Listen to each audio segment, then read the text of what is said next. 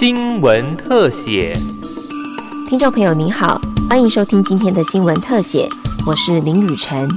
大部分家长对孩子的发展迟缓并没有警觉性。很多父母会认为，等孩子大一点，听得懂大人的话，再来做复健治疗。甚至有些父母认为，脑部损伤也像感冒一样，打针吃药就会好，因此错失了进行早期疗愈的机会。其实，如果能透过早期疗愈，包括各种医疗附件、特殊教育、家庭支持及福利服务等的介入，都可能减轻儿童的发展迟缓现象。我国目前有关早期疗愈的法令，《特殊教育法》设定从两岁开始。儿童及少年福利权益保障法则规定，政府应建立六岁以下儿童发展的评估机制，对发展迟缓的儿童给予早期疗愈等各方面的特殊照顾。父母或监护人应配合前向政府所提供的照顾。不过，台湾师范大学特殊教育系主任蒋以存表示，特教法强调特殊教育以四阶段进行，包括学前、国中、高中、高等教育及成人教育，但这样的划分却无形中局限了特教领域的研究与发展。但是事实上，这四点服务都是针对呃身心障碍孩子或者特教孩子为中心，我们并没有以一个家庭为中心的一个这样法令。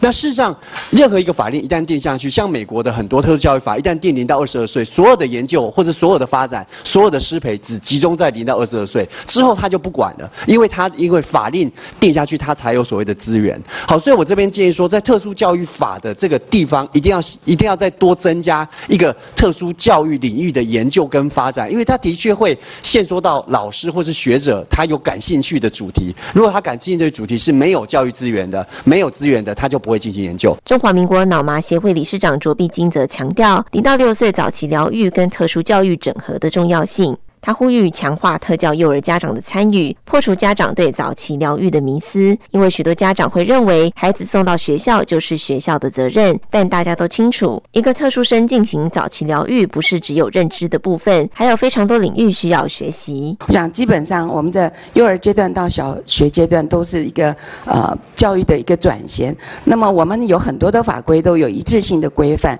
转型会议上跟 IEP 的会议的召开。落实是一个重点，因此我建议就是国小尽早确定特殊。儿的这个级任老师，让级任老师有机会入园，入园到这个幼儿园去观察我们幼儿的一个学习。那他参加转型会议的时候，能够与幼儿园的老师交流，为迎接新生及早做准备。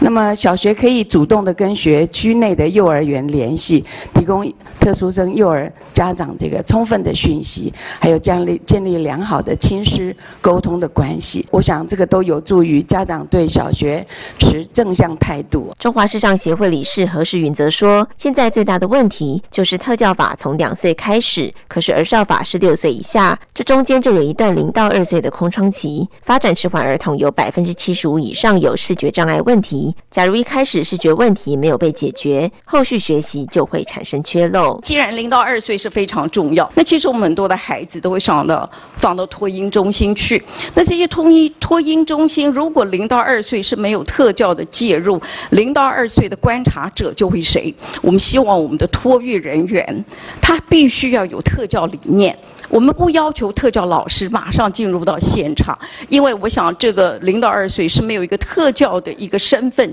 进去的，那怎么样去培训这些托育人员、教保人员？他应该要有一个非常清楚的特教理念。我想新北其实他们好像对于新平老师有出阶、有进阶。那这样子的一个观念，怎么让这些孩子能够很顺利的？当然，他如果是被确认是发展迟缓，可是有很多是疑似的，也许就有这样子的概念。专家学者建议，过往特教资源集中在孩子，未来应增加对家庭与父母的支持，增加亲职教育，同时也呼吁卫生福利及教育主管机关对特殊教育与早期疗愈衔接的整合机制展开讨论。